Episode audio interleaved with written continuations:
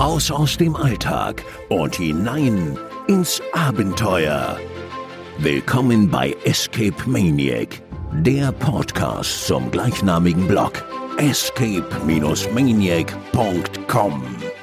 Für alle Fans von Escape Rooms, immersiven Abenteuern und Rätselspielen. Herzlich willkommen zu Escape Maniac, der Podcast. Mein Name ist Sebastian. Diesmal war ich der Erste, Entschuldigung.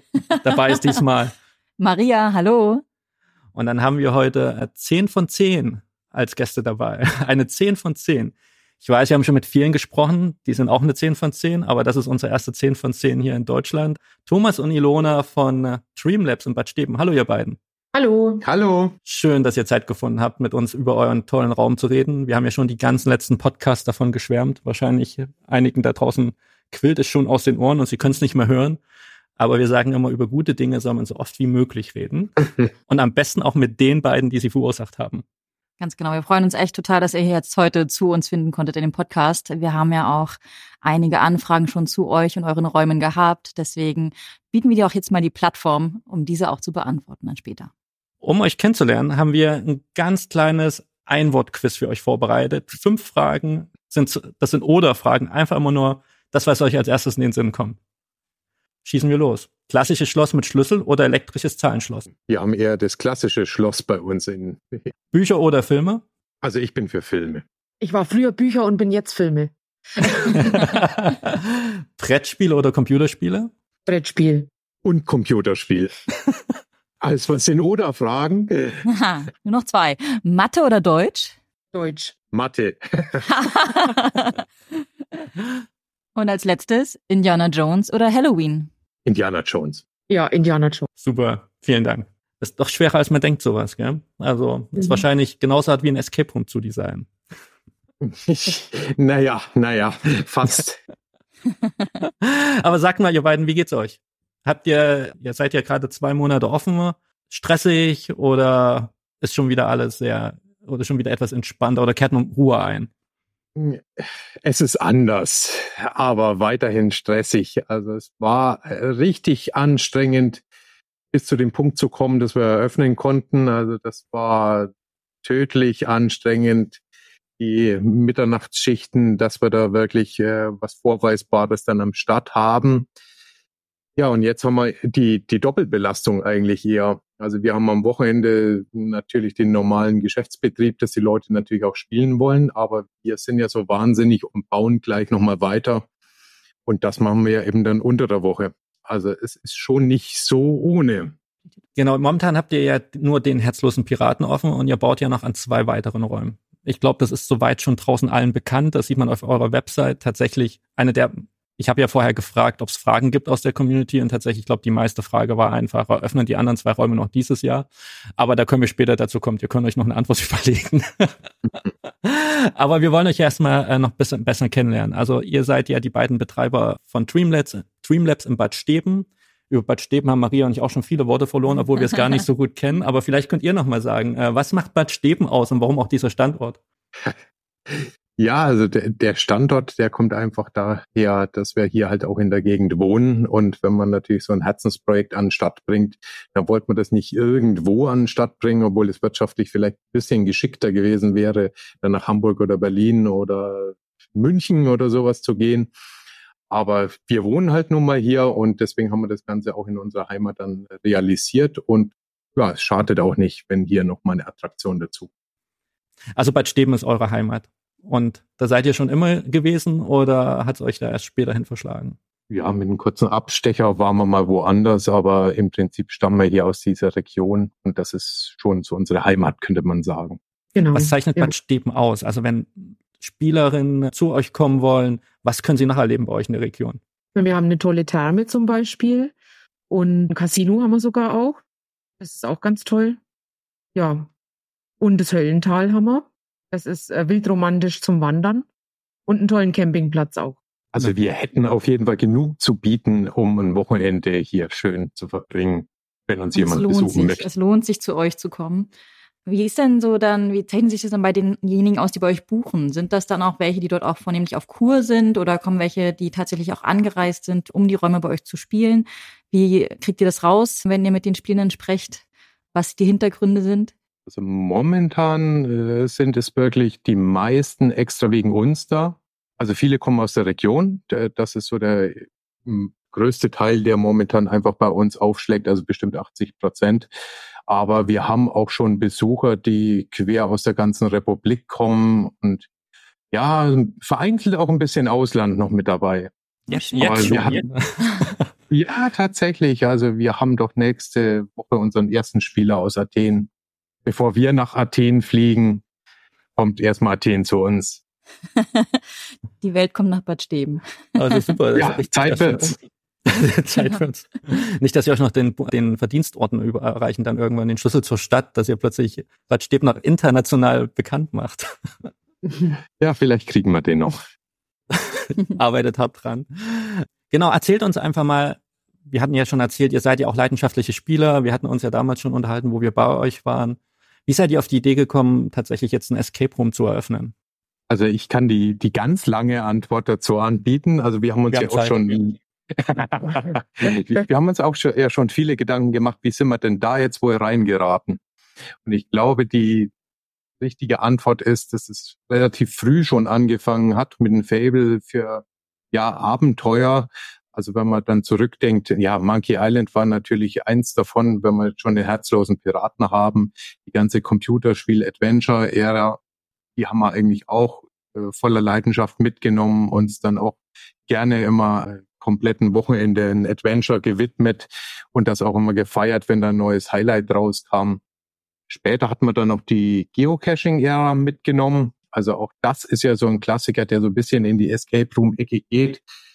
Da habe ich eigentlich schon damals lieber eigene Caches kreiert, als andere zu spielen.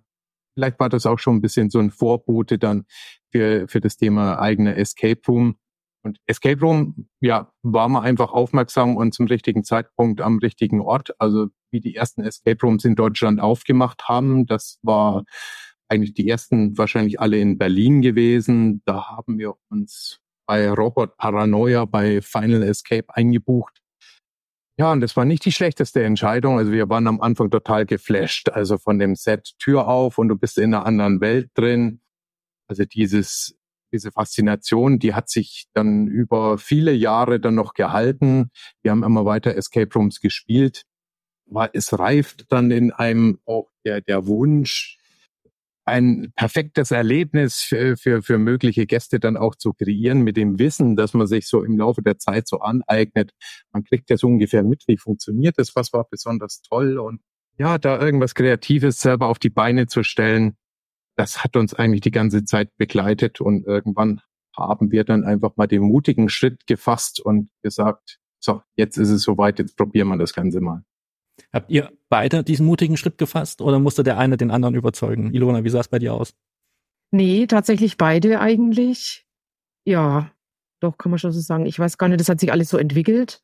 Also der, der Schritt ist einfach zu, schwerwiegend, als dass man so eine Entscheidung alleine treffen kann. Also ich, ich hätte das auch nie alleine gemacht. Also das fehlt die Manpower, da braucht man noch die Frau im Rücken, die einen das operative Geschäft dann von den Schultern nimmt, während man dann auf der Baustelle ist, braucht es dann eigentlich schon zwei dazu. Und wie seid ihr an die ganze Sache rangegangen? Also ihr habt dann irgendwann mal zusammengesessen und gesagt, Mensch, wir müssen mal was eigenes bauen, weil wir haben so viele Ideen in uns drin und wir müssen da jetzt mal in Bad Steben einen Escape Room aufmachen. Wie seid ihr an die Sache rangegangen? Ist ja auch immer gerade interessant für andere, die sich vielleicht mit ähnlichen Gedanken tragen, was da so die Überlegungen waren, die Schritte bis dorthin, vielleicht auch die Schwierigkeiten, die ihr dabei hattet. Da könnt ihr uns gerne mal mitnehmen. Ilona, du nickst so. Was, sind, was kommt dir gerade in den Kopf? ja, naja, am Anfang waren dazu, tatsächlich äh, erstmal viele Escape Rooms spielen, dann Podcasts hören, also euren Podcast auch oder auch von anderen, um eben zu hören, wie es anderen Betreibern so ergangen ist. Und ähm, auch Escape Stories dann auf YouTube angeguckt. Und Genau, dann haben wir uns ähm, selber versucht, wie man an unserem Prototypen hinten sieht, bisschen ähm, was zu basteln, aber gesehen, dass wir selber diese Qualität handwerklich wohl nicht erreichen können, die wir eigentlich aber haben wollen. Und dann sind wir in einem Interview bei Escape Stories war es, denke ich, gewesen, haben wir dann den Chris Ladner entdeckt Und der hat dann am Schluss irgendwann gesagt, ja, er hilft auch anderen und irgendwie so. Und ja, dann sind wir, also so sind wir dann zumindest schon mal zum Chris Ladner gekommen. ja. ja. Nebenbei hat man auch noch ja. schon die, den Entschluss gefasst, tatsächlich mit einem Escape Room an Stadt zu gehen. Also der Prototyp war tatsächlich ja unser erster Versuch. Liegt uns dieses Thema, kommen wir damit eigentlich klar, aber wie Ilona schon erwähnt hat, ah, das ist fürchterlich aufwendig, wenn man alles dann selber machen muss. Man hat eine jahrelange Lernkurve, bis man dann auf ein professionelles Niveau kommt. Ja, kriegen zwar eigentlich alles ganz gut hin, also von Elektronik, Software, handwerklich bis Story wird man einiges äh, hinkriegen, aber es war eine clevere Entscheidung, uns Profis mit an Bord zu holen, die das Niveau und die Lernkurve halt auf einen ganz anderen Level gebracht haben. Was war das denn, was euch bei anderen Escape Rooms eventuell gefehlt habt, die ihr gespielt habt und ihr gesagt habt, das können wir besser oder das, das wollen wir besser machen? Gibt es da Dinge, die herausstechen? Weil meistens denkt man ja, okay, klar, ein Escape Room aufmachen, mach, das kann ich jetzt auch, aber ich will mich ja trotzdem ein bisschen abheben von anderen Erlebnissen, die ich hatte. Also, ich bin gespannt auf deinen Escape Room, Sebastian. nee, eben nicht. Ich sage ja jedes Mal, ich kann das nicht. wir sind die Restaurantkritiker. Das heißt auch nicht, dass wir kochen können. aber wir können sagen, ob es schmeckt oder nicht. Nein, aber also, gab es Dinge, die euch, die euch wichtig waren tatsächlich für euer, für euer Projekt? Also wir haben eigentlich nie gedacht, äh, das ist aber schlecht, das können wir eigentlich alles besser. Es ist eher so diese Faszination, boah, das war aber gut, das könnte man doch auch so oder so machen. Oder man sammelt so einzelne Bausteine und versucht dann aus diesem Werkzeugset eben dieses perfekte Erlebnis dann äh, zu bauen. Das war eigentlich so unser Hauptanliegen äh, bei der ganzen Sache. Genau, und da sind wir dann auf diesen Weg eben gekommen. Was war denn eure erste Idee? Also ihr habt gesagt, ihr habt einen Prototypen gebastelt, ob das was für euch ist. Also sprich, ihr habt euch der ganzen Geschichte wahrscheinlich über Rätsel und Technik genähert. Genau. Ähm, hattet ihr schon, bevor ihr äh, The Room Labs mit Chris kennengelernt habt, schon Ideen für Konzepte oder für Geschichten, die ihr erzählen wolltet? Oder hat sich das dann alles erst im Zusammenspiel mit The Room Labs entwickelt? Das hat sich äh, wirklich erst äh, in dem Zusammenspiel mit Chris eben ergeben. Also wir, wir haben eigentlich angefangen mit dem Entschluss, wir starten Escape Room, wir suchen uns eine Immobilie. Das hat auch schon etliche Monate gedauert, bis wir denn da wirklich was Cooles gefunden haben, was in guten Zustand ist, enorm viel Platz dann für unsere Ideen bietet und auch in der richtigen Stadt dann liegt, also für uns richtigen Stadt. Und dann ging eigentlich erst die, die Themenfindung mit Chris los. Also wir hatten am Anfang auch noch die Idee, etwas mit Regionalaspekt zu bauen. Aber das hat sich dann Gott sei Dank so, haben wir dann den Entschluss gefasst, das lieber bleiben zu lassen, weil es viel mehr Freiheiten gibt, wenn man sich dann nicht an die Region selbst bindet. Also da ist dann auch mit der Zeit hat sich dann dieses Traumthema dann auch rauskristallisiert. Zuerst war es noch klassisch eher so ein bisschen Zeitreisen und dann Traumreisen gibt dann doch viel mehr Freiheiten, das Ganze irgendwie mit einem Rahmen dann zu versehen. Und die drei Themen, die wir jetzt letztlich gefunden haben für unsere Räume, ja, das war eigentlich auch so eine Auswahlliste. Also der Prozess mit Chris war eigentlich immer so Klassiker, man, man wirft zehn Vorschläge ins Rennen. Sieben werden verworfen als Quatsch und, und drei bleiben und, und das sind dann auch die Creme de la Creme, wo wir dann alle happy damit sind. Du hast ja das Thema schon angesprochen, dass ihr euch so, dass ihr schon die Richtung Zeitreisen überlegt habt. Jetzt seid ihr bei Traumreisen gelandet. Äh, wir haben auch schon viel darüber gesagt. Ich glaube, man kann das auch gar nicht in Worte fassen oder wir schaffen es auch gar nicht, das zu beschreiben, was einen da erwartet, wenn man zu euch kommt. Habt ihr dieses Traumreisethema habt ihr ja wirklich sehr schön konsequent umgesetzt. Man hat ja auch das Gefühl, man wird tatsächlich von jemandem begrüßt, der Erfahrung hat, am Tresen in einer Praxis zu stehen und kommt da sehr authentisch rüber. Aber dieses Traumreisenthema, was bedeutet das für euch? Was bedeutet das generell für, für euch als Betreibende und natürlich auch für Dreamlabs? Klar, es steht im Namen drinne. Aber was gibt euch das Thema? Freiheit, alles zu tun, was wir, was wir wollen. Einfach. Humor reinzubringen, Fantasie reinzubringen, sich nicht an irgendwelche Vorgaben halten müssen. Das Schöne ist auch an dem Thema Dreamlabs, dass wir eben diese Immersion gleich an der Ladentür quasi starten können. Also was wir nie haben wollten, war dieses klassische Escape Room Briefing.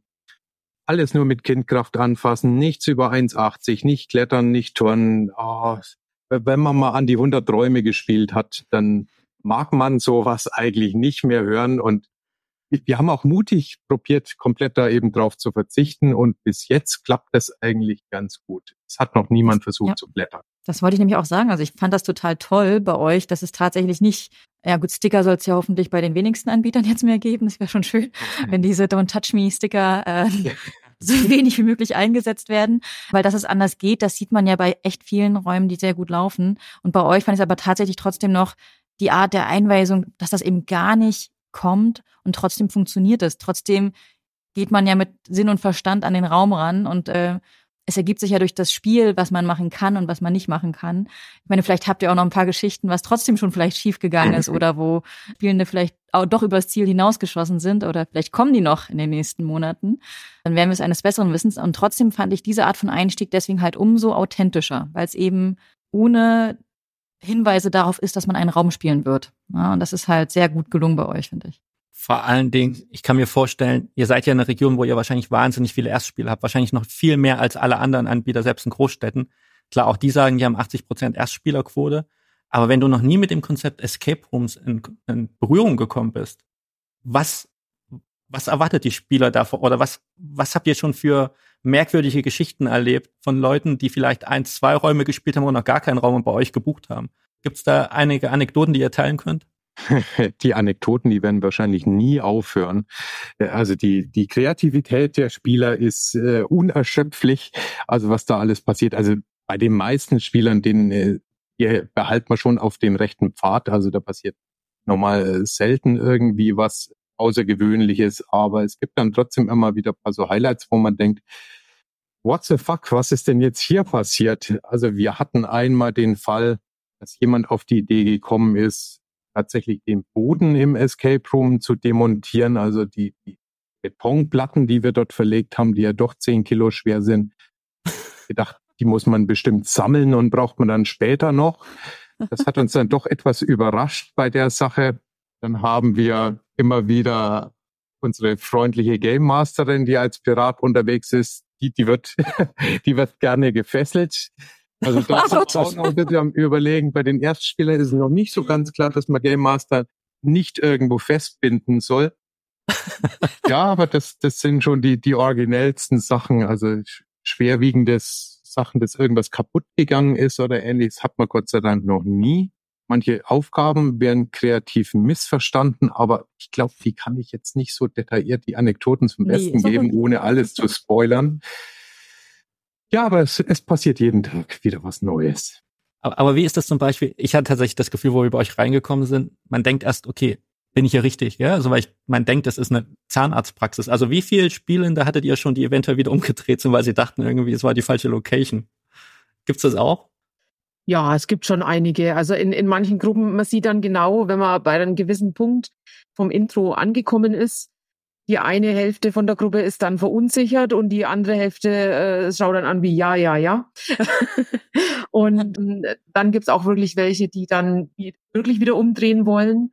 Ja, die nehme ich dann kurz raus, äh, sag dann dem Rest der Gruppe, sie sollen kurz warten und hol sie dann da wieder ab, wo sie gerade stehen und schick sie dann auch wieder rein und dann klappt es eigentlich auch schon. Und am Ende denken sich dann immer alle, oh Mann. Aber erstmal tatsächlich gibt's echt viel, noch einige, die jetzt nicht so ganz genau wissen, was ihnen jetzt hier geschieht, was sie eigentlich gebucht haben.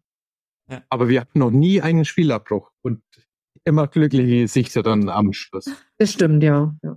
Ich glaube, das ist ja auch die feine Balance. Ich weiß nicht, ob ich das auch in den letzten Podcasts gesagt habe. Man wird ja schon bei euch schon krass versaut, ja, wenn man das so sagen. Mhm. Gerade wenn du Erstspieler bist, du gehst in Bad Stäben in diesem kleinen Kurort, gehst irgendwie ein Escape Room spielen, spielst bei euch den herzlosen Piraten, erlebst dieses ganze Drum und Dran mit Dreamlabs etc. Und dann gehst du vielleicht, ich sage mal, zu, zu einem klassischen Franchise-Anbieter, der eben nicht so viel Effort da reingesteckt hat wie ihr dann ist natürlich auch so die Fallhöhe von der Erwartung von Escape Rooms ganz hoch. So ein bisschen wie bei uns damals, wo wir The Beast zuerst gespielt haben und dann bei Exit, das, äh, bei Exit, wie hieß nicht, Exit the Room waren, genau. Und uns auch dachten, das kann ja nicht sein. Ich dachte, ein Escape Room ist ein Escape Room. Und bei euch kommt ja nochmal hinzu, das ist ja nicht mehr The Beast, das steht ja noch über The Beast drüber, weil das ist ja irgendwie gefühlt Konzept 3.4.0, weil das eben alles so ineinander greift mit Pre-Game, mit dem eigentlichen Spiel, was man ja so auch ganz selten findet. Es gibt ja, es gibt ja wenige Anbieter in Deutschland, die diese übergeordneten Story, äh, Stories mit anbieten. Und das macht euch ja schon besonders. Und wolltet ihr das tatsächlich von Anfang an haben? Also hatten wir ja vorhin ja schon gefragt, so ein bisschen. Vor allen Dingen, das hatte ich im letzten Podcast gesagt, am Anfang, wenn man Escape Room baut, hat man ja, entscheidet man sich, stecke ich das ganze Geld in den Raum oder stecke ich stecke ich es auch gleich mit in die Lobby? Und ich habe ja das letzte Mal gesagt, ihr seid ja gleich all in gegangen. Also warum, warum das tatsächlich? Ja, dieses All-In-Thema, das war tatsächlich eher so ein Wunsch von uns. Also wir, wir finden die Lobby nicht wirklich unwichtig in Escape Room, weil das ist halt schließlich der erste Eindruck, den man hat. Und wenn man sich so erinnert, wo man denn schon überall war, also bei manchen kommt man schon rein und denkt, wow, äh, das ist ja wirklich schon ein halbes Erlebnis da drin. Und das wollten wir eigentlich auch, dass wir die Lobby gleich mit einbeziehen. Also da hatten wir auch schon längere Diskussionen mit Chris, ob denn die Lobby jetzt wirklich so wichtig ist oder nicht. Wir haben uns euch durchgesetzt. ja, wir haben glücklicherweise manche Sachen immer durchgesetzt, wo wir echt ganz happy dann drüber sind, weil die Lobby, die passt einfach perfekt zu diesem ganzen Dreamlabs-Thema. Die Klammer um alles Bild. Die äh, Zusammenarbeit mit Chris und seinem Team scheint ja sehr gut funktioniert zu haben. Ähm, wie war denn die Zusammenarbeit zwischen euch beiden so in der Zeit? Wie habt ihr euch denn bis zur Eröffnung sozusagen die Aufgaben geteilt und seid rangegangen an die Sache? Ilona, ich würde gerne mal deine Antwort hören. Ich war hauptsächlich fürs Bestellen verantwortlich immer und fürs Besorgen. Ja, alles Shopping. zusammenzutragen, genau, ob es aus ähm, Indien war oder aus Japan, aus China, England haben wir viel bestellt für die Handwerker auch, Baumaterialien, alles Mögliche. Also ja, da für den gesamten Einkauf quasi war ich zuständig. Ja. Und auch die Verwaltung. Dann Listen führen, was ist schon da, gerade an Technik. Viele Techniksachen dann ähm, sind auf Lager gehalten. Und äh, dann kommt der Handwerker, derjenige, und sagt, ich brauche das jetzt. Wo ist das? Haben wir das überhaupt schon? Und die Verwaltung war dann auch meins. Super. Ja, du warst dann sozusagen der, mit, mit dem kreativen, technischen Part rumgeschlagen. Ja, genau. Mhm. Und dann auch vor Ort bei der Baustelle, wart ihr da beide dann ähm, dort vor Ort immer oder war das dann eher so deine Aufgabe, Thomas? Also das haben wir uns eigentlich schön reingeteilt. Also da waren wir eigentlich beide immer präsent gewesen. Also bei so einem großen Projekt, wir haben ja auch doch schon einiges noch selber mit gestemmt bei der ganzen Sache, wenn auch mehr hinter den Kulissen. Also auf der Baustelle waren wir auf jeden Fall immer beide präsent. Aber nehmen uns mal mit, also vom Kennenlernen mit Chris über wie, wie funktioniert das dann mit The Room Labs? Also ist ja so ein bisschen, es klingt ein bisschen wie Hausbau, gell? Ihr bringt ein bisschen Eigenleistung, es gibt Fremdleistung. Kann man sich das so vorstellen? Also wer ist hier, wer ist der Projekt, der Bauleiter? Wer ist der Hausherr, der dann am Ende trotzdem das finale Sagen hat? Weil du meinst ja, ihr habt sehr viele Ideen immer in den Ring geworfen, ein Großteil wurde verworfen. Und ich glaube, viele, die Chris Lattner draußen kennen, wissen ja auch, dass er sehr, sehr konkret in dem sein kann, was er gerne möchte oder haben möchte oder wie er sich Dinge vorstellt. Und ja. wenn so viele, wenn so viele kreativ aufeinandertreffen, also ich finde, er hat ja echt ein tolles Team um sich rum versammelt. Also sei es irgendwie die Kulissenbilder von Art Berlin, sei es Malte, der den Sound macht. Er hat ja, ihr habt ja sogar einen Storywriter gehabt für den Raum, gell? Der hat sogar jemanden geholt, der die Story mit äh, geschrieben hat. Also es war also wie, wie kann man sich die Arbeit vorstellen? Ja. ja, also es ist tatsächlich etwas äh, anstrengend gewesen, äh, wenn man so nennen will weil ich habe auch noch äh, ganz konkrete Vorstellungen, was ich denn gerne haben möchte. Und das war gleich am Anfang eigentlich unsere Bedingung, dass wir keinen Raum gebaut haben möchten, sondern selber einen Raum entwickeln möchten, mit äh, professioneller Hilfe. Dankenswerterweise hat sich Chris auf dieses Abenteuer eingelassen. Also es war schon wahrscheinlich eines der anstrengenderen Projekte für, für uns beide, weil wir relativ eng zusammenarbeiten mussten und einer musste dann quasi immer seine Ideen dann letztendlich verwerfen. Also ich hatte ein ganzes Buch eigentlich für, für drei Piratenspiele. Und ich bin im rückblickend eigentlich ganz dankbar dafür, dass wir zwei Drittel davon jetzt vernichtet haben und dann nur noch die Essenz übrig geblieben ist, angereichert dann noch mit ein paar richtig brillanten Ideen und halt den richtigen Entscheidungen, die man nur mit entsprechender Erfahrung treffen kann. Ja. Vor allem, wir haben ja auch geschrieben oder auch gesagt schon, das, was man in eurem Raum erlebt, erlebt man selten, so diese Kohärenz in Story und Setting. Und wie habt ihr euch denn genähert? War tatsächlich zuerst die Idee für die Geschichte da oder war die Idee für den Raum da oder war es so ein bisschen so, eine, so ein Hybridansatz? Also hat sich auch entwickelt während des Bauens dann am Ende? Letzteres trifft es eigentlich ganz gut. Es war schon so ein Hauch von agilen Vorgehen zu spüren bei der ganzen Geschichte. Also man weiß am Anfang grob, in welche Richtung das man denn gehen möchte. Man skizziert die Story grob, man baut den Raum erstmal grob tatsächlich digital. Dann kann man das auch grob mit den ganzen Puzzles dann anreichern und der Rest an den Details entsteht dann eigentlich alles beim Gehen, was ich auch für eine sinnvolle Vorgehensweise bei so einem komplexen Projekt äh, erachte. Also wir haben auch beim Gehen schmerzfrei äh, nochmal die, halbe Arbeit äh, wieder in die Tonne getreten, wenn ah, okay. es ähm, sich herausgestellt hatte, so funktioniert es doch nicht so perfekt. Wir brauchen irgendwie ganz was anderes. Da muss man eben auch den Mut haben, dann wieder das halbe Konzept zu verwerfen oder nochmal entsprechend dann umzubiegen, dass dann am Schluss wirklich was Rundes rauskommt. Hattet ihr so Meerschweinchen, also so Testspielende zwischendrin, die, wo ihr, die, die ihr schon mal teilweise durchgeführt habt durch manche Aufgaben, um zu schauen, ob das funktioniert? Oder das hätte was, ich gern gehabt. Okay. Also ich, ich habe tatsächlich noch ein bisschen so einen agilen Background und ja. hätte es am liebsten gehabt, am Anfang alles so aus Pappkarton aufzubauen und erstmal alles durchzutesten, ob alles funktioniert. Das ist aber nicht so ganz kompatibel mit Baustellenfeeling. Da musst du wirklich erstmal ein bisschen Substanz da haben, um damit mhm. arbeiten zu können.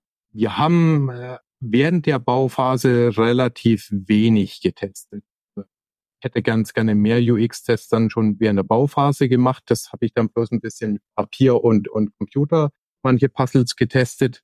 Direkt vor Ort haben wir uns aber bestimmt einen Monat am Schluss dann nochmal Zeit gelassen, um das Spiel ausgiebig besser zu testen. Also da hat man dann ja schon fast jeden Tag eine, eine Testgruppe da, die wir dann durchgeschickt haben und den Rest des Tages damit ja, diese Erkenntnisse eben zu analysieren oder gleich den Raum, wenn es möglich war, entsprechend anzupassen, dass gleich für die nächste Gruppe das etwas geschmeidiger abläuft.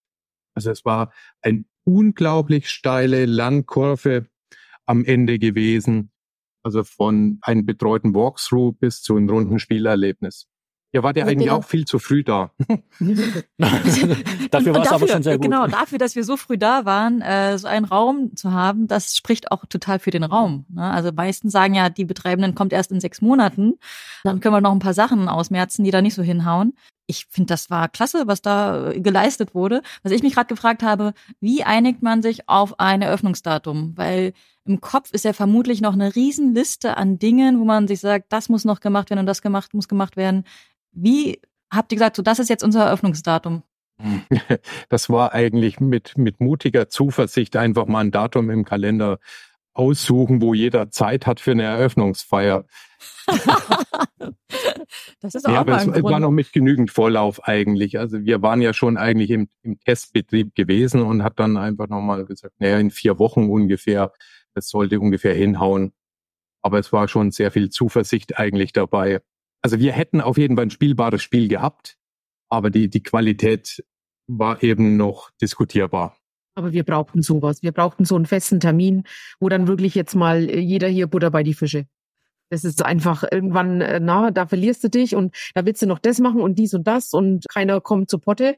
Und äh, dieser feste Termin, der hat wirklich viel geholfen, dass alle Gewerke, die noch on waren, gesagt haben, ja, wir geben jetzt nochmal Gas und das ist jetzt der Termin. Das war dann ja, Druck und äh, Arbeiten unter Druck, ne? Das ist wirkt häufig. Aber das ist ein guter Punkt, weil du sagtest, man muss dann mal zu Potte kommen, auch nochmal zurückzukommen auf das Thema, wie ihr, ich sag mal, die den Rätselflow fein geschliffen habt, etc. Weil das sind so Fragen, die mich jetzt auch schon oder uns auch schon teilweise erreicht haben. Was erwartet die Leute dafür im Raum vor Ort? Ähm, man kennt ja klassisch, ich sag mal, klassischere Escape Rooms, die sehr rätsellastig sind. Dann kennt man mittlerweile eh schon sowas wie Ernie Hudson, ne? Oder Brandon Darkmore eben, was eher so immersive Walkthroughs sind mit klassischen Adventure auf. Und was war am Anfang euer Einsatz und wie glatt geschliffen habt ihr am Ende die Aufgaben für euren Raum? Weil ich glaube, das ist so diese feine Balance, die man finden muss zwischen anspruchsvollen Aufgaben, um auch natürlich, glaube ich, die klassischen Escape Room Rätselenthusiasten irgendwie auch zu pleasen und natürlich aber auch so diese neue Generation, die sagt, ach, Rätsel sind mir egal, ich will das komplette immersive Erlebnis. Und ich finde, ihr habt ja trotzdem eine gute Balance gefunden. Für, für die einen oder anderen ist vielleicht der Raum zu leicht oder sie sagen, okay, da sind kaum Rätsel drinne, weil es eher sich nicht wie ein Rätsel anfühlt. Also wie weit seid ihr da tatsächlich eurem Konze ursprünglichen Ideen oder Konzepten treu geblieben oder habt ihr sehr viel glatt geschliffen im Nachhinein? Eigentlich nicht so viel geschliffen bei der ganzen Geschichte. Also alle Rätsel, die wir eingeplant hatten, sind auch noch so im Spiel drin. Also wir hatten auch stets unseren Fokus auf den Sweet Spot in der Mitte, also zwischen Adventure, also Adventure-Niveau trifft es eigentlich ganz gut. Also wir wollten keinen Walkthrough, also das ist auch nicht so unser Anspruch. Man soll schon dieses Abenteuer aktiv erleben und diese Mission, diese Aufgaben erfüllen. Aber wir sind auch kein Freund von ach, diesen klassischen Knobel-Rätselaufgaben, also wo man dann Sachen äh, in, in tausend Zahlenschlössern dann eingeben muss, alle Nummern notieren und ähnliches. Da hatten wir nämlich tatsächlich letztens so diesen Fall, da war eine Spielerin etwas enttäuscht. Die hat sich auf ihren Notizblock alle Ziffern aufgeschrieben, die irgendwo in der Dekoration vorkamen, die Quersummen gebildet und hat das Zahlenschloss gesucht, das es bei uns halt einfach nicht gibt. Ja, und wir haben halt immer schon diese Mitte eben anvisiert. Also es soll für jeden machbar sein, aber es soll auch niemanden jetzt dann enttäuschen, dass er dann gar nichts tun muss. Es soll ein Film werden. Und wenn wir jetzt auf eure zukünftigen anderen zwei Räume blicken. Das eine wird ja noch ein Cyberpunk-Raum und das andere wird ja ein Horrorerlebnis. Das kann man ja schon ein bisschen sehen an euren entfremdeten äh, Teasern auf der Seite.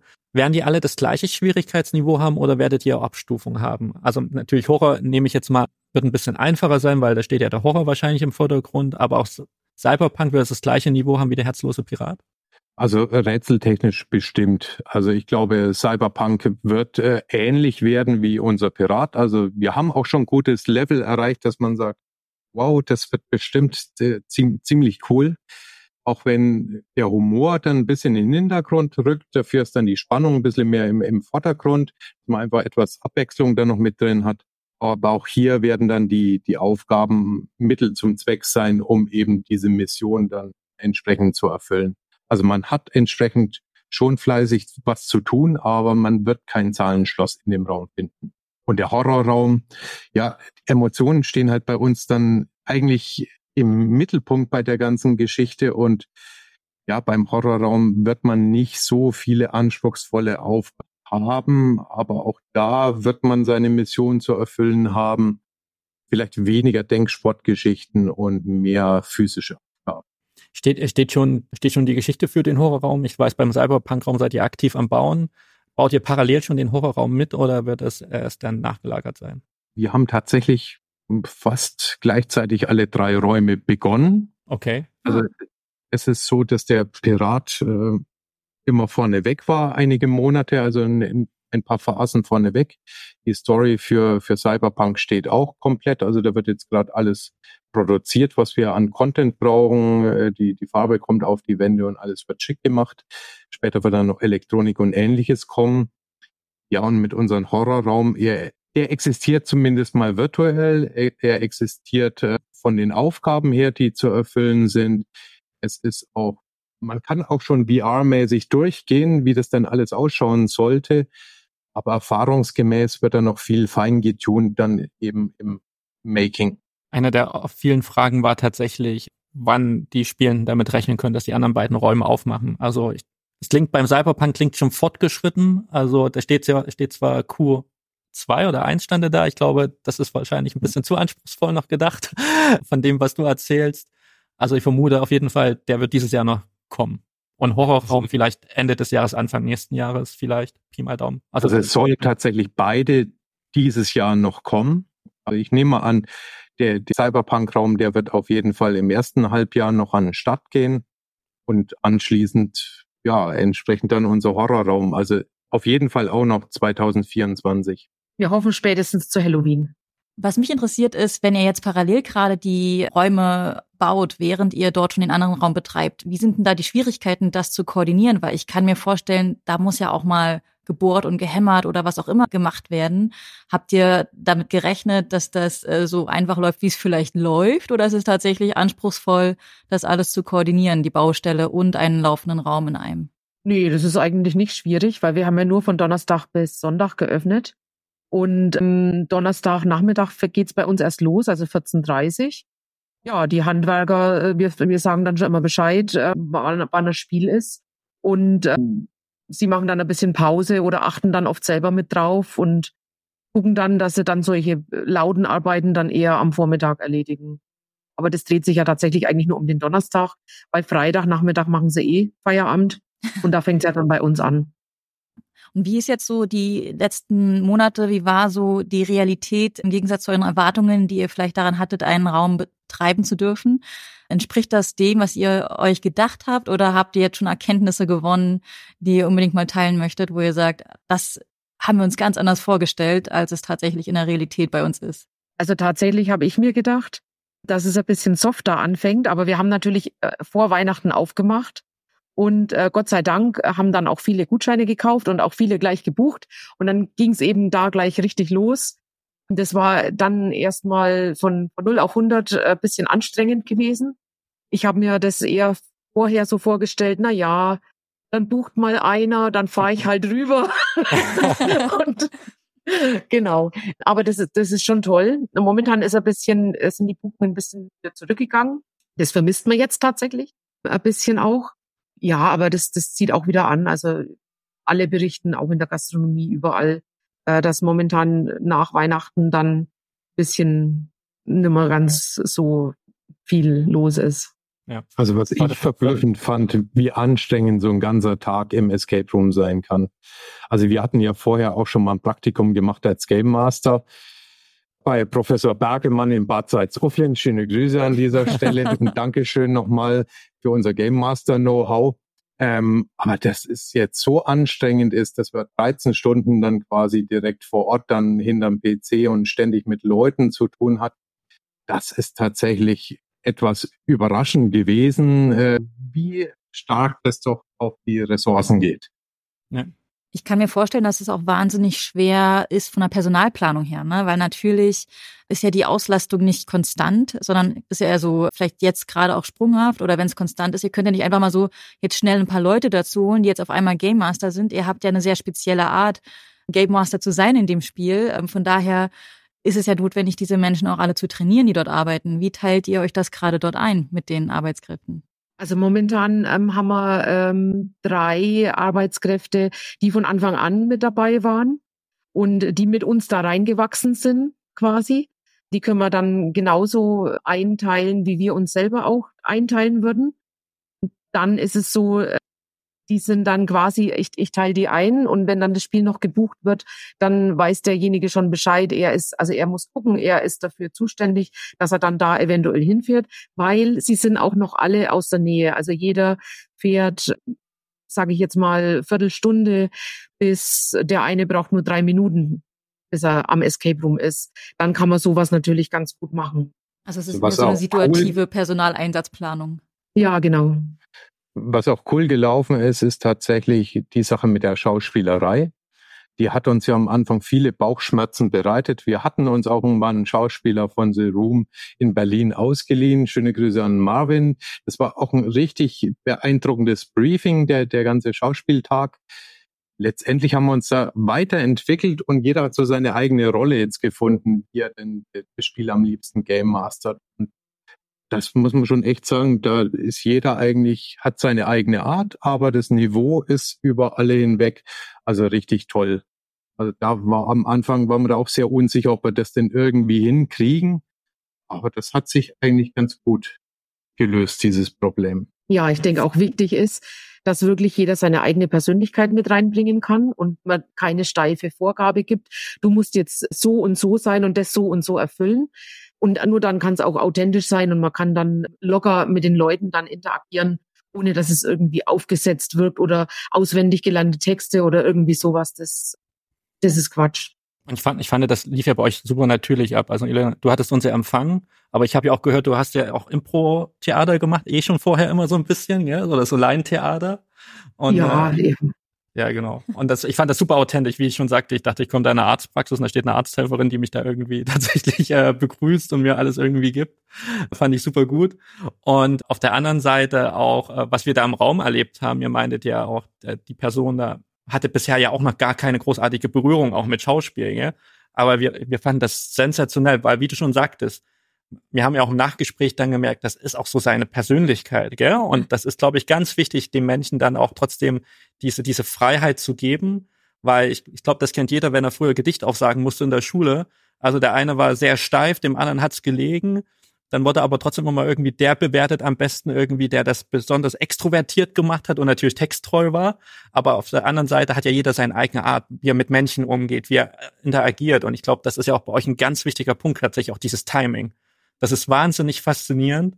gerade im ersten Teil des Raums, auf was es da alles ankommt, um wirklich so dieses perfekte, dieses perfekten, das perfekte Intro da drinnen zu schaffen, gell? Und so das Setting für die, das, was als nächstes kommt. Und sehen äh, eigentlich als Chance da am Anfang, also den, den ersten Raum, dass wir da auch die, die Spieler mitnehmen können und richtig begleiten, dass dieses, dass sie erstmal reinkommen in die Story und nie irgendwie einen Frustmoment in dem Moment haben, weil man interagiert ja eigentlich die ganze Zeit. Die Leute tauen dann so richtig auf während den ersten 15 Minuten, um dann eigentlich das restliche Spiel dann selbstständig dann richtig im Flow zu sein. Ja. Und die Leistung ist ja auch in dem Moment von dem, der mit im Raum ist, so zu reagieren, dass er zwar die Geschichte vorantreibt, aber er muss eben auf die Spielenden reagieren. Und die machen ja die unterschiedlichsten Sachen. Also ist ja nicht so, dass die nach Plan A verfahren, so wie ihr euch das mal vielleicht gedacht habt, sondern dass da ganz kreative Denkmuster entstehen und sie auf Sachen kommen, die ihr vielleicht gar nicht äh, antizipiert hattet vorher. Und darauf muss ja aber auch der Game Master reagieren können, angemessen. Deswegen wirst du am Ende gefesselt. ja, also am Ende so, aber meistens klappt es eigentlich ganz gut und es macht auch richtig Spaß, also neue Lösungen auch zuzulassen, also auf die Spieler dann jetzt während der Lösungsfindung einfach kommen. Also da hatten wir auch schon die absonderlichsten Sachen. Ich meine, der Raum ist flexibel. Sie haben die und die Aufgaben, wie die gelöst werden, da sind wir eigentlich offen. Solange der gute Wille für eine Lösung da ist und es im legalen Rahmen, ist es alles okay. Folgefehler. Aber das ist ja uns auch aufgefallen, dass ich glaube, das macht auch diesen Raum so besonders, dass es nicht nicht so krass gescriptet am Anfang wirkt. Ja? Also es gibt so diese Punkte, die du irgendwo abarbeiten musst, aber man kann kreativ daran kommen. Es gibt ein, eine Aufgabe da drinnen, die haben wir ganz anders gelöst und mir ist erst im Nachhinein durch beim Durchgehen aufgefallen, wie sie, glaube ich, gedacht war bei euch nachdem, aber das fand ich, fand ich auch super, beide Lösungen. Ja? Das eine, da habe ich mich irgendwie selbst kreativ verwirklicht, aber am Ende gibt ja auch eine Vorlage da, die man vielleicht finden könnte. Und das macht es einfach so natürlich und organisch. Und das ist, glaube ich, auch das, was das Erlebnis von diesem Herz, vom herzlosen Piraten ausmacht, dass sich alles anfühlt, wie als ob es eine Aufgabe ist, die man so erleben kann. Ja, also und du hast nicht das Gefühl, etwas falsch zu machen. Ich glaube, das ist etwas, was eben den Spielenden ein gutes Gefühl gibt, dass egal wie sie rangehen, also solange sie irgendwie zum Ziel kommen, ist das wie halt ähm, nicht falsch, ne? sondern es ist nur verschiedene Wege, die da ja. führen können. Ja. Es ist auch tatsächlich so, jedes Spiel ist irgendwie in irgendeinem Aspekt anders. Also am, am Ende sind es komischerweise immer 75 Minuten, also fast immer weil manche Teams haben einfach hier ihre Stärken, die anderen dort ihre Stärken. Und, und somit kompensiert sich eigentlich alles auf wundersame Art und Weise, dass die meisten Teams richtig Punktlandung nach 75 Minuten draußen sind. Jeder hat eine ganz andere Lösung für manches Puzzle gefunden und ja, dann sind eigentlich alle happy, wenn sie da ihren Weg finden konnten. Und ich also war auch äh, super, super äh, erleichtert, als ich gemerkt habe, mit den vielen Testspielen auch, aber dann auch, wie schon, wie wir schon offen hatten, wie flexibel doch der Raum ist und man eigentlich trotzdem irgendwie als Game Master äh, trotzdem auf alles noch reagieren kann, auch wenn jemand irgendwie was ganz anders macht. Das ist auch sehr erleichternd, dass es dann trotzdem noch weitergeht und nicht nur so starr linear ist, so jetzt musst du das machen und dann kommt das. Und wenn du das nicht gemacht hast, hast du leider Pech gehabt. Also das ist echt äh, sehr cool. Die Erfahrung. Ich glaube auch die Ruhe da wegzuhaben, ne? als Game Master auch einfach mal so, äh, sag ich mal, rumzustehen und vielleicht auch keine Tipps zu geben, sondern einfach eben deine Rolle zu spielen, ohne dass du Tipps gibst und erstmal wirklich die Spielenden machen zu lassen. Das finde ich ja auch sehr gut gelöst, weil ich finde es manchmal wahnsinnig anstrengend, wenn man in einem Raum ist und äh, man kriegt, sei es von außen oder im Raum, schon sofort gesagt, wenn man nach ein paar Minuten nicht weiterkommt, hier, das ist die Lösung. Ich fand, bei uns war das so, dass wir manchmal auch so rumstanden und dachten so, was müssen wir jetzt eigentlich machen? Aber auch, weil wir, glaube ich, einfach sehr viel geguckt haben und uns die Kulisse angeguckt haben. Und diese Zeit wurde uns halt gegönnt und das fand ich sehr schön, ja. auch in der, im Spiel selbst. Also wir achten eigentlich mehr auf die Stimmung im Team. Also wenn die Spieler schon gefrustet wirken, weil sie absolut keine Idee haben, was sie denn jetzt äh, machen sollen, dann bekommen sie natürlich entsprechende Hinweise oder werden wieder auf den richtigen Pfad geführt. Wenn das Team im Flow ist, vielleicht auch ein bisschen hinter der Zeit her, aber eifrig überlegt, was sie denn jetzt tun könnten, alles, dann lassen wir die auch mal einfach äh, paar Minuten weiterspielen, auch wenn sie dann die Zeit dann später vielleicht wieder aufholen müssen vor allen Dingen das Konzept eures Raumes ist es ja, man muss ihn ja tatsächlich bis zum Ende spielen, um wirklich den komplett erleben zu können. Ja, also es ist jetzt nicht so ein Raum, wo ihr wahrscheinlich abbrecht vorher, wenn, wenn sie zu weit oder wenn sie schon fünf Minuten drüber sind, weil ohne, dass du das Finale erlebt hast, macht dieser ganze Raum ja auch keinen Sinn. Ja? Das mag vielleicht bei anderen Räumen funktionieren, wo eher die Story so Meta ist und Mittel zum Zweck nur ist, aber bei euch ist ja die Story integraler Bestandteil des kompletten Erlebnisses. Und ich kann mir nicht vorstellen, dass ihr Gruppen dann vorzeitig schon raus wollt und dann gesagt, so jetzt, nee, passt nicht, ihr müsst jetzt uh, Schluss. nein, nein, das ist das Schlimmste, was wir äh, so bei anderen Escape Rooms so empfinden, wenn man dann, oh, 60 Minuten, das ist aber jetzt schade, dass ihr es nicht ganz geschafft habt. Das wird bei uns nicht passieren und wir, wir sind total erleichtert, dass wir es auch bei jedem Team bisher geschafft haben, egal äh, wie viel Erfahrung das sie vorher hatten oder wie sie sich selber blockiert haben. Also das schaffen wir eigentlich inzwischen immer, da jedes Team dann pünktlich im Zeitrahmen dann auch durch das Spiel durchzufliegen. Apropos Erfahrung, jetzt habt ihr ja einen Raum schon laufen und die anderen baut ihr gerade. Was nehmt ihr jetzt gerade von der Erfahrung mit in die neuen Räume rein, die ihr jetzt gerade baut? Das ist eine einfache Frage, auf die es keine einfache Antwort gibt. Ich glaube, das Wichtigste ist tatsächlich diese Erfahrung, die wir generell so gewonnen haben. Also am Anfang von dem ganzen Prozess immer noch viel zu detailliert irgendwelche Rätsel oder ähnliches geplant.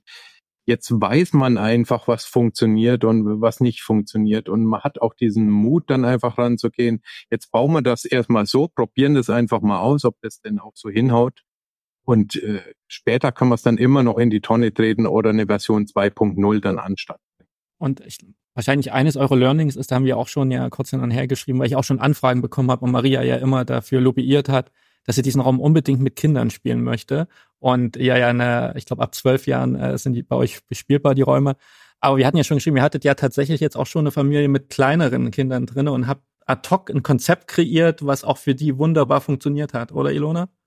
Ja, ja, ne, das war so ein betreuter Walkthrough dann tatsächlich, wo dann der Pirat von Anfang bis Ende mit durchgegangen ist und die Kinder mit einbezogen hat und die Eltern auch und im Hintergrund dann aber noch der ein extra Game Master saß und dann die Rätsel alle noch ausgelöst hat und so weiter. Ja. Genau. Wie alt waren die das Kinder, die da mitgelaufen sind? Die waren drei und sechs Jahre alt. Okay, das ist natürlich arg jung. Sehr okay. ambitioniert. Man muss sich viel früh, früh ranführen an das Thema. Tatsächlich so der, der Endgegner, wenn man dann sagt, na, normalerweise, wenn man das mal 16 Jahre alt hat, damit sie selbstständig da als Gruppe durchkommen, zwölf ist normal unser Minimum. Das hier war jetzt so Special Guest, eine Ausnahmesituation, dass wir uns was überlegt haben, wie wir das dann trotzdem realisieren können. Aber wir waren überrascht, wie gut das Ganze geklappt hat. Also so ein betreuter Walkthrough, also die komplette Family war absolut happy. Die hatten nichts vermisst und gedacht, jeder Escape Room wird jetzt so ablaufen. Die haben wir natürlich jetzt auch schon versaut. Aber das war auch schon interessantes Learning. Also generell vom Alter her muss man sagen, normale Gruppe, wenn die Kinder aktiv mitspielen wollen, ist bei uns das magische Alter bei zwölf Jahren. Also wenn die Kinder jünger sind, wird es einfach schwierig, ein Verständnis für die Aufgaben zu entwickeln, dass man jetzt tatsächlich diese und jene Mission hat. Und dann muss man auch sagen, unser Set schaut zwar schön aus, hat aber halt einfach keine Spielplatzqualität. Ja. Dass man dann sich jetzt dann an alles ranhängen kann, ist dann doch nicht so der Fall. Aber per se ist das, glaube ich, einer der wenigen Räume, die sehr familienfreundlich auch wirken. Einfach, wie du schon sagtest, vom Setting her, die Story ist nicht zu düster. Klar, es gibt am Ende so einen, so einen kleinen Höhepunkt, äh, wo wir glaube ich, milde lächeln, aber ich habe schon von anderen Betreibenden gehört, auch bei manchen Situationen, dass es Menschen gab, die da abgebrochen, die noch die noch intensiver waren als das, was man bei euch erlebt, aber auch nicht zu intensiv am Ende. Das ist ja auch so ein bisschen das individuelle oder subjektive Empfinden der Spielenden. Aber tatsächlich ist das für euch eine Option, vor allen Dingen auch von der Lage her, tatsächlich diesen Raum vielleicht tatsächlich auch einem Family-Modus anzubieten, äh, jetzt nachdem ihr das einmal gemacht habt, oder ist es dann für euch dann doch wieder zu aufwendig und geht zu weit von eurer Vision weg, die, was ihr euch für den Raum mal gedacht habt? Also ich würde es jetzt nicht äh, für alle Zeiten ausschließen. Momentan haben wir noch ganz andere Probleme, aber nach den positiven Erfahrungen sind wir da echt schon äh, überlegen, ob das nicht vielleicht tatsächlich eine Option wäre, weil viele bedauern es ja auch einfach, ach Mensch, meine Kids, die sind halt einfach noch zu jung, um das halt aktiv selber mitzuspielen. Wir würden aber gerne als Familie kommen. Ich sehe da ja auch jemanden, der da gerne uns nochmal besuchen würde und das bestimmt auch irgendwann mal tut. Aber das ist tatsächlich so eine Option, dass man das Spiel etwas anpasst, dass es halt nicht mehr so dieses klassische Escape Room Thema ist, sondern etwas mehr betreuter ist, etwas mehr äh, lieber gestaltet das Ganze, dass man die, die Family eben durchguidet. Also wir hatten auch schon ähm, auch wieder Bekannte von uns, die waren mit ihren Neunjährigen da, wenn der am Schluss Freudestrahlen einen ins Gesicht sagt, das war jetzt schöner wie Disneyland jetzt gerade eben in Florida. Dann denken wir schon, ist es vielleicht doch nicht so verkehrt, was man da gemacht hat. Ja, weil der Unterschied ist halt einfach, äh, Disneyland, da setzt du dich nebeneinander irgendwo rein und hast viel zu gucken und es macht Spaß und so weiter schon. Aber wenn du dann so ein Erlebnis hast mit der ganzen Familie und ähm, dann hast du ein Abenteuer richtig bestanden und das merken die Kinder natürlich auch. Sie haben miteinander jetzt alle, äh, sind zusammengeschweißt worden und mussten ein Abenteuer miteinander bestehen. Dann ist es natürlich eine ganz andere Geschichte für die Kinder gleich dreimal, als wie wenn sie sich nur in eine Achterbahn reinsetzen und mal mit, mit dem Papa dann Achterbahn fahren. Das Disneyland Nordbayerns. Ja, witzigerweise musste ich auch an Disneyland denken, ja. ne? weil da hast du ja so das erste Mal, als wir im Disneyland waren, so dieses Gefühl gehabt von, wow, ich stehe in einer richtigen Kulisse. Ne? Also ich bin in einem richtigen Ort, wo alles echt wirkt und toll ist, aber es war eben nicht alles zum Anfassen. Ne? So, und bei euch ist es eben der Unterschied, du bist mittendrin und kannst es anfassen und kannst interagieren. Und deswegen kann ich mir das sehr gut vorstellen, dass das äh, Kinder auch nochmal ganz anders mitnimmt. Die haben ja eh noch eine ganz andere Art von Fantasie und Wahrnehmung, für dieses Jahr noch viel intensiver. Ich habe damals schon gesagt, ich hätte gern Tigger als Kind erlebt. Ich bin als Erwachsene schon ausgeflippt, als Tigger auf einmal vor mir stand. Das muss als, Kind ja noch viel toller sein und dann ist es bei eurem Raum bestimmt genauso. Mhm. Ähm, genau. Und was man ja dazu sagen muss, ist, euer Raum ist ja auch, du meinst zwar jetzt nicht spielplatzgerecht gebaut, aber es ist, glaube ich, einer der stabilsten Räume, die ich bisher gesehen habe vom Setting her. Ja, es ist alles Holz, ist Holz, da ist also ich, mir ist kein Pappmaché aufgefallen, auch wenn ihr es irgendwo vielleicht verbaut habt, aber es ist nee. alles wahnsinnig haftig, griffig, es hat alles ein Gewicht, hat alles, also es wirkt tatsächlich sehr real eben. Und ja. nochmal ganz kurz darauf zurückzukommen, so auf ein Konzept, wie gesagt, für Familien etc. und nochmal den Bogen zu schließen, auch zu eurem Standort in Bad Steben, was ich, wo ich glaube, jeder denkt, das ist eine große Herausforderung, da so ein Escape Room zu öffnen und auch gerade mit dem Aufwand und den Invest, den ihr da betreibt. Ist das wie seid, also normalerweise geht man ja mit einer gewissen Standortanalyse ran. Ihr habt gesagt, eure Standortanalyse war, ihr, ihr wohnt da, es ist eure Heimat. Hm. Aber natürlich kann ich mir vorstellen, dass du in der Region trotzdem natürlich die äh, potenziellen Spielenden da ganz nochmal anders ansprechen musst als in Großstädten, wo vielleicht das Konzept auch bekannter ist, wo die Leute auch in ihrer Freizeit natürlich auch eine ganz andere Auswahl haben. Ähm, merkt ihr schon einen Unterschied zu Leuten, die oder Spielenden, die zu euch kommen aus vielleicht jetzt schon aus größeren Städten, die schon viele Räume gespielt hat und ich sage mal eurem klassischen Klientel im Einzugskreis? Also gibt es da auch einen Unterschied von der Art der Spielen her oder ist am Ende doch jeder gleich in einem Escape Room? Also ich glaube, die Leute unterscheiden sich nicht so stark. Die, die größte Challenge ist eigentlich eher, dass die Zielgruppe kleiner ist, als wenn ihr jetzt in Berlin wäre. Wohnen halt nur mal ein paar mehr Leute und bei uns, wenn man 10, 100 Kilometer Umkreis um Bad Steben zieht, da sind halt schon mal deutlich weniger Menschen angesiedelt als jetzt mhm. in Metropolregion. Das ist die größte Challenge. Ansonsten haben wir auch hier in dieser Region viele Leute auch schon gehabt, die, die zumindest schon mal 30 Escape Rooms oder ähnliches gespielt ja. haben, also schon durchaus Erfahrung. Schon, ja.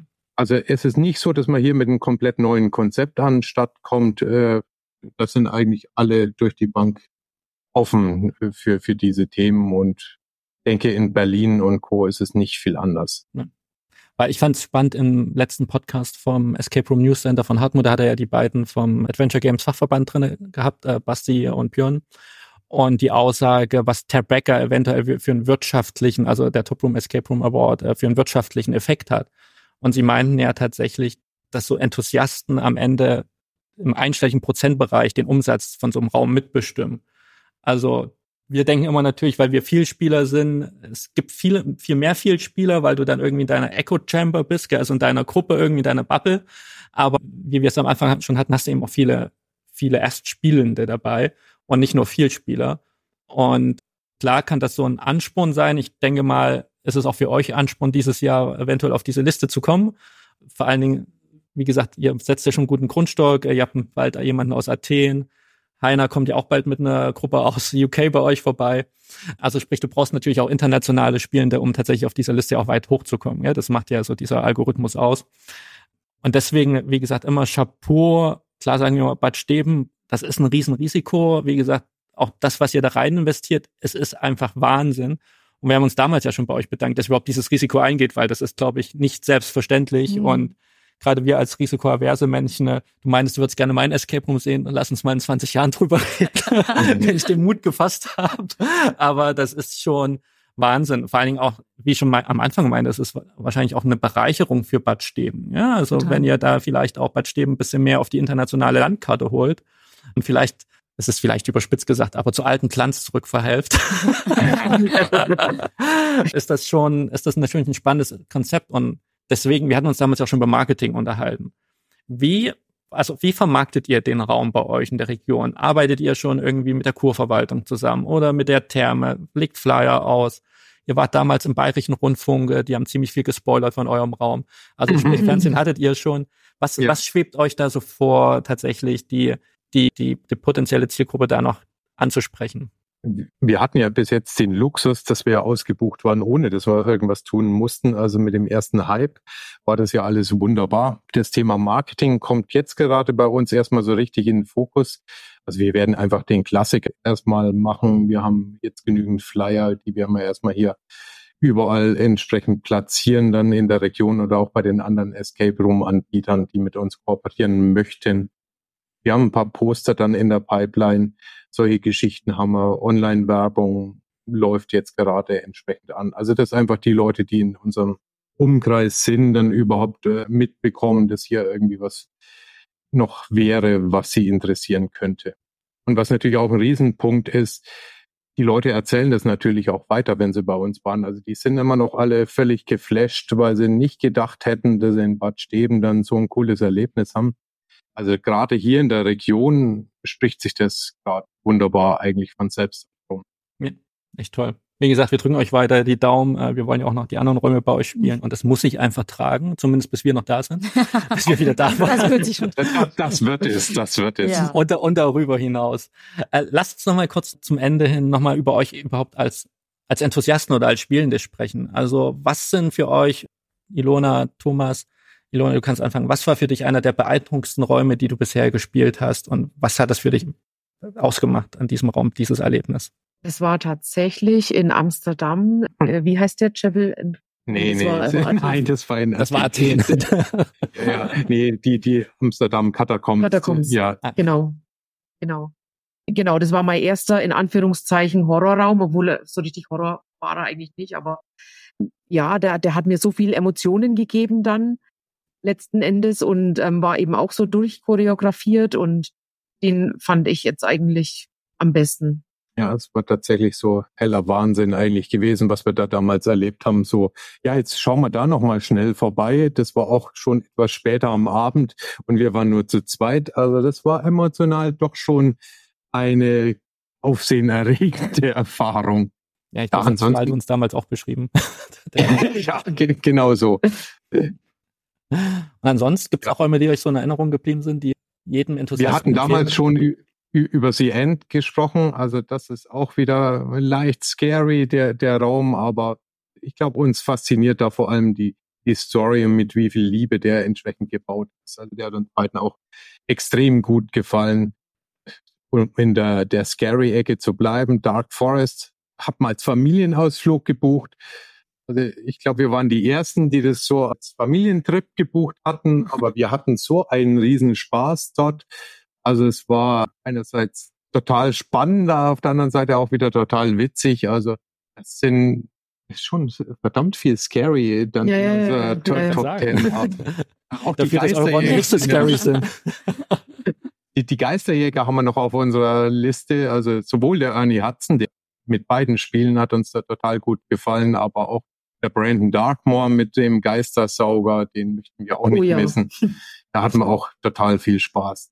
Ich glaube, man also muss jetzt aber schnell sagen, bevor andere in Familienausflügen den Dark Forest planen, eure Kinder ah, sind ah, schon etwas älter. ja, doch, äh, nicht mit den ganz Kleinen, das ist schwierig. Wir haben dann noch eine Frage von äh, den Leuten aus der Community und zwar Noah fragt, die lustigsten Momente, die euch bisher passiert sind. Was ist bis jetzt das Lustigste gewesen, in der Zeit, wo der Raum offen war. Oh, war ja das Lustigste. So schnell fällt mir da jetzt gar nichts ein.